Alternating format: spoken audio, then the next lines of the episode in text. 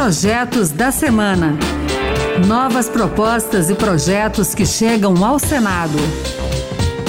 Olá, está no ar o Projetos da Semana. Eu sou Pedro Henrique Costa. A partir de agora você vai conhecer as principais propostas apresentadas no Senado Federal nos últimos dias. No programa de hoje, vamos falar sobre o recorde de mortes na pandemia. Vamos falar também de penas mais duras para crimes violentos e menos burocracia para quem quer se casar. Verdade, fique com a gente. A semana começou com a triste marca de 500 mil mortos pela Covid-19 no Brasil. No mesmo dia, o plenário do Senado aprovou um voto de pesar pelo meio milhão de brasileiros que perderam a vida para o novo coronavírus. O pedido foi feito pelo senador Fabiano Contarato, da Rede Sustentabilidade do Espírito Santo. Queria muito que toda a população estivesse já vacinada, imunizada, cumprindo as regras de distanciamento, utilização de álcool e gel, ovacionando a ciência e não tendo um comportamento negacionista, porque infelizmente o principal bem jurídico, que é a vida humana, está sendo violado no Estado brasileiro. Além do voto de pesar, o plenário fez um minuto de silêncio pelas vítimas e o presidente do Senado, Rodrigo Pacheco, decretou luto oficial no parlamento. Em ato conjunto do Senado Federal e da Câmara dos Deputados, decretamos luto oficial por três dias em razão dessa triste marca que alcançou o Brasil de 500 mil mortos. E os senadores do PT, Humberto Costa de Pernambuco e Paulo Paim do Rio Grande do Sul, apresentaram um projeto para a criação do memorial em homenagem às vítimas da pandemia. A ideia é que os nomes dos mortos pela Covid, a data e o local de falecimento fiquem registrados em homenagem às famílias, incluindo os dos profissionais de saúde que perderam a vida lutando contra a doença. Pela proposta, os Ministérios da Saúde e do Turismo ficariam responsáveis pela construção e manutenção do memorial, sendo permitida a parceria com a iniciativa privada. E o senador Humberto Costa ainda apresentou outro projeto relacionado às vítimas do novo coronavírus. Ele quer uma pensão para órfãos de pais e mães que morreram por conta da Covid. O benefício seria concedido a menores que perderam os pais para a Covid-19 com pagamento até que atinjam a maioridade o valor de R$ 1.500 seria concedido para famílias sem cobertura da Previdência Social. O projeto estabelece que a renda bruta não ultrapasse dois salários mínimos e que a morte dos responsáveis por Covid-19 deve ser atestada por profissional médico. Continuamos na área da saúde. Aprovado com mudanças pelos deputados, o projeto volta ao Senado. Essa proposta suspende o cumprimento de metas para serviços de saúde conveniados ao Sistema Único de Saúde. Em vigor desde março do ano passado, a suspensão passaria a valer até dezembro de 2021.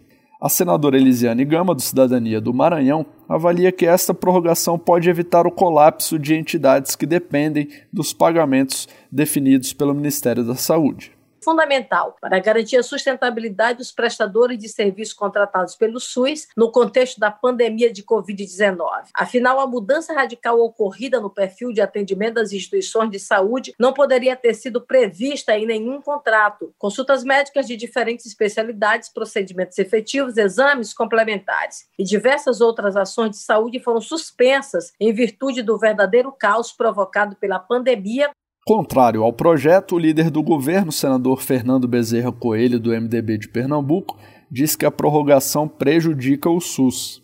O governo entende de prejudicar sobremaneira o atendimento das demandas reprimidas de doenças crônicas que tiveram seus atendimentos reduzidos ou suprimidos pela emergência em saúde pública de importância nacional que é o coronavírus. É um grande prejuízo para o SUS e para o atendimento da população. Os senadores ainda vão analisar o projeto alterado pela Câmara dos Deputados. Agora, o tema aqui no Projetos da Semana é o combate à violência. Vamos falar de uma proposta que quer transformar o terceiro setor em agente oficial na rede de enfrentamento e de atendimento às mulheres vítimas de violência. A senadora Simone Tebet, do MDB de Mato Grosso do Sul, lembra que a Lei Maria da Penha foi um avanço para o Brasil e que teve muita contribuição da sociedade civil organizada. Ela defende que a parceria entre governo e organizações da sociedade civil, como ONGs e institutos, podem ajudar no combate à violência contra a mulher. A ideia é que as parcerias tornem as ações mais efetivas com menos custo para o governo. Simone Tebet destacou o exemplo da empresária Luísa Trajano, dona do Magazine Luiza.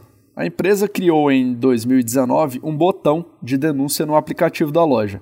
A ferramenta além de ligar diretamente para a central de atendimento à mulher, pelo número 180, também permite denúncia online pelo chat do Ministério da Mulher, da Família e dos Direitos Humanos para uma denúncia online.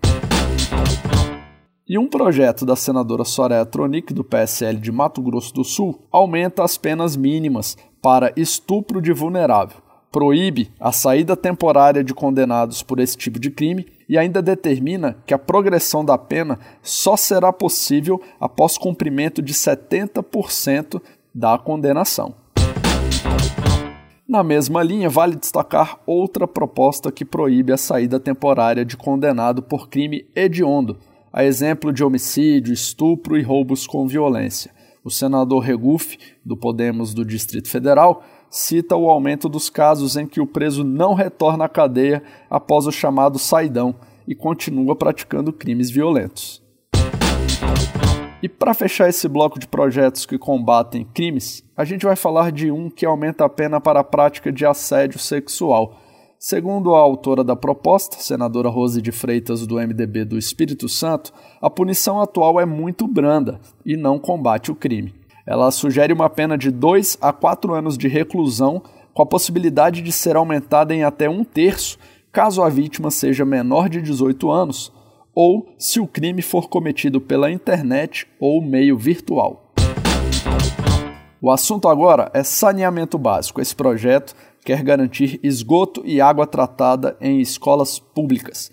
Segundo dados da Unicef, 39% dos estabelecimentos de ensino no Brasil não contam com estruturas básicas para lavagem de mãos, por exemplo. Essa informação alarmou o senador Wellington Fagundes do PL de Mato Grosso. Ele reforça as normas do Marco Legal do Saneamento Básico para maior atenção às escolas. O projeto dele prioriza as escolas e creches públicas na implantação de estruturas ligadas ao saneamento e ainda inclui essas ações nas metas de curto prazo estabelecidas pelos estados e municípios. E para finalizar nosso programa de hoje, um projeto que trata de casamento. Isso mesmo. Essa proposta tem o objetivo de facilitar a burocracia para quem quer juntar os trapos, como se diz por aí. A ideia da senadora Soraya Tronic, do PSL de Mato Grosso do Sul, é tornar mais prático e barato o casamento. A proposta dela dispensa o prazo de editais e possibilita a celebração do matrimônio em meio eletrônico, o que diminui os gastos para a população.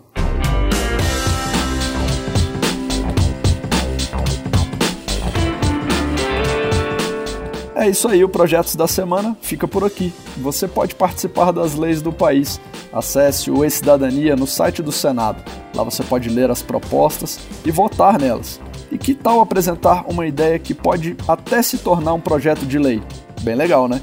Acompanhe o programa Projetos da Semana na Rádio Senado, toda sexta-feira às duas da tarde também está na internet. É só entrar no site da Rádio Senado, baixar o áudio e escutar quando quiser. Se você prefere ouvir o podcast, é só acessar a sua plataforma preferida. A gente está no Deezer, no Spotify, no Apple Music, pode escolher a sua. Muito obrigado pela sua companhia. Eu sou Pedro Henrique Costa. Até o próximo Projetos da Semana. Projetos da Semana. Novas propostas e projetos que chegam ao Senado.